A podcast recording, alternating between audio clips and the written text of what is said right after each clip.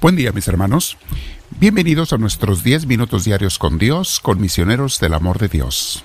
En esta mini escuela de vida espiritual, felicito a los que la están tomando porque están creciendo en su vida espiritual, no se quedan estancados. Y ayer les comentaba en nuestra clase y formación de ayer, que luego los invita a hacer oración, les comentaba que qué triste que alguna gente en su vida espiritual está estancada que tú y yo no seamos de esos, que estemos cada día aprendiendo, creciendo, meditando, reflexionando y todo esto con Dios y para estar cada vez más cerca de Dios. Así es que felicidades mi hermana, mi hermano. Vamos a prepararnos relajando el cuerpo y la mente. Nos sentamos en un lugar con la espalda recta. Procura que tus hombros estén relajados y tu cuello también. Usa audífonos si los tienes, recuerda y si puedes, trata de respirar profundo pero con mucha paz, muy serenamente, nada a prisa. Siente que tu estómago se infla, esa es la respiración correcta. No que tu espalda se ensancha, sino que tu estómago se infla, es la respiración correcta. Halo despacio varias veces, invitando al Espíritu Santo. A mí me gusta invitarlo en el aire que respiro. Le digo, espíritu, entra hasta en el aire. Es una manera también de imaginarlo. Y me llevo mucho, mucho para visualizar a Jesús, a Dios y al Espíritu Santo entrar en mí. Entonces pídeselo a nuestro Señor. Respira profundo y con mucha paz y abrázalo y pídele con tus deseos o palabras que Él te gobierne todo el día y todos los días, pero en especial durante la oración y la reflexión y esta clase de crecimiento espiritual. Que mis hermanos, como acción cristiana de amor cristiano, debes compartirla con tus contactos para que más gente crezca y medite. Y también suscribirte para que las redes sociales nos den a conocer. Pero hoy primero comienza por llenarte tú para que luego puedas dar mejor, para que des más. Llénate de Dios y de esta meditación nos quedamos con el Señor. Vamos a meditar en un tema muy importante. Seguido me preguntan sobre ese tema muchas gentes. Le puse como título ¿Qué sienten los que han muerto? Y como subtítulo ¿Afecta mi comportamiento a mis familiares muertos y amigos muertos? ¿Tiene algo que ver lo que yo haga o no haga, sienta o no sienta con ellos? ¿Les afecta en algo si ya se fueron de este mundo?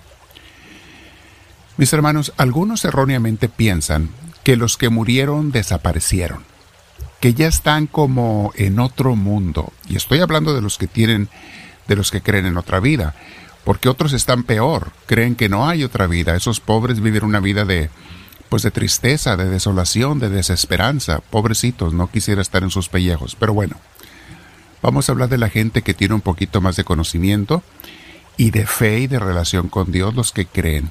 Pero creen algunos que la vida de alguna manera se separa, que se fueron como a otro mundo, donde esos que murieron nada tienen que ver con nosotros y lo que nosotros hagamos o no hagamos, a ellos ni les va ni les viene y viceversa.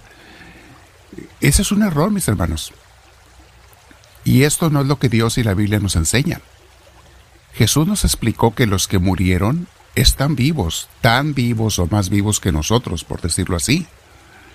Jesús nos dice en Mateo 22, 31 y 32, porque había gente que no creía en la otra vida, que no creía que había otra vida.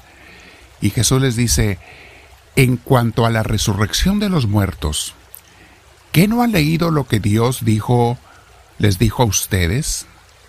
Y se está refiriendo Jesús al Éxodo, cuando Dios habla con Moisés, cuando se le presenta el azar, se le dice quién es. Y continúa diciendo Jesús.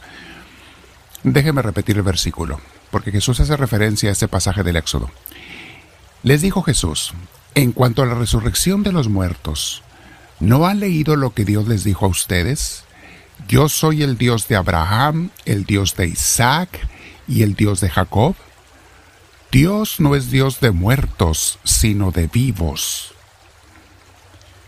Imagínense, mis hermanos, que Dios en su infinito amor nos hubiera creado para morir. Vaya creación, vaya desilusión.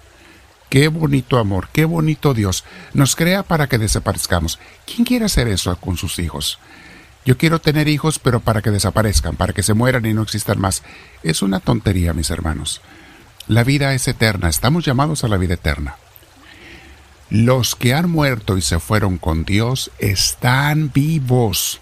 Y no solo vivos, sino atentos a nosotros, a sus seres queridos y al mundo entero, claro, pero a sus seres queridos. ¿Por qué creen que podemos orar y platicar, mis hermanos, con Cristo, con Dios Padre y el Espíritu Santo? Y no solo con ellos, sino con la familia de Dios, los que están con Él, con Dios, a los que llamamos los santos. Y junto con los santos están nuestros familiares y amigos en el cielo, que fueron santificados al entrar al cielo, porque al cielo no entra nada que no sea santificado. Y ellos no están ni lejos ni sordos. El cielo, mis hermanos, está aquí porque está donde está Dios y Dios está en todos lados. Ellos no están ni lejos ni sordos. En la teología enseñamos que la iglesia de Dios está dividida en tres partes. A veces hay que recordarlo, es parte de la teología. Es la iglesia militante, o sea, nosotros aquí en la tierra, la iglesia triunfante, nuestros hermanos que ya llegaron al cielo, y la iglesia purgante, aquellos que murieron para este mundo pero todavía no entran al cielo, porque están en un estado temporal de purificación antes de entrar al cielo. Aclaro, no es lugar de castigo, es de purificación, es una especie de retiro espiritual para ser purificados, porque al cielo no entra nada que no sea puro. Mis hermanos, esas tres partes de la iglesia somos una sola iglesia, una sola familia de Dios. Podemos orar unos por otros, amarnos unos a otros y en cierta forma convivir unos con otros, repartidos en tres estados del alma. Ahora, los que nos amaron en la tierra con mayor razón nos aman ahora en el cielo, mis hermanos, ahora que su amor es perfecto. Y aunque gozan de la paz y el gozo eterno de Dios, si nos ven sufrir, ellos sufren con nosotros como Jesús y Dios Padre también sufren cuando nos desviamos o pecamos o estamos sufriendo por otra cosa. Y si nos ven contentos, ellos se ponen mucho más contentos por nosotros y con nosotros. Piensa en el amor de un padre o una madre que se goza cuando sus hijos gozan y sufre cuando sus hijos sufren. ¿Has oído decir que cuando le lloras de más a un difunto no lo dejas descansar? Eso tiene mucho de cierto, mis hermanos, esa expresión.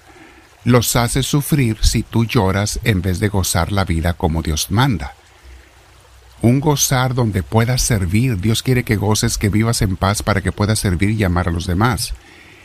El que se la pasa llorando no puede ayudar a nadie, porque solo está pensando en sí mismo, encerrado en sí mismo, en su tristeza, en su dolor, pero no piensa ni, de, de accidente en el dolor de los demás o en la tristeza de los demás. Las personas, mis hermanos, que tienen una sana relación con Dios, una fe más o menos fuerte, Lloran solo un poco cuando se les muere un ser querido, sentimos la tristeza, claro que sí, pero quedamos en la paz de Dios y ya volvemos a trabajar y a servir y amar y a gozar como Dios manda. Los muertos que nos aman no desean nada más fuerte que el vernos a nosotros, sus seres queridos, felices, tal como Dios nos quiere ver también. Piénsalo, mi hermana, mi hermano, tu madre, tu padre, tu abuelo que murió, no quiere que estés sufriendo y es un error pensar que lo amas porque le lloras. Eso no es lo que ellos quieren. Déjalos descansar, déjalos gozar y ser felices viéndote a ti feliz.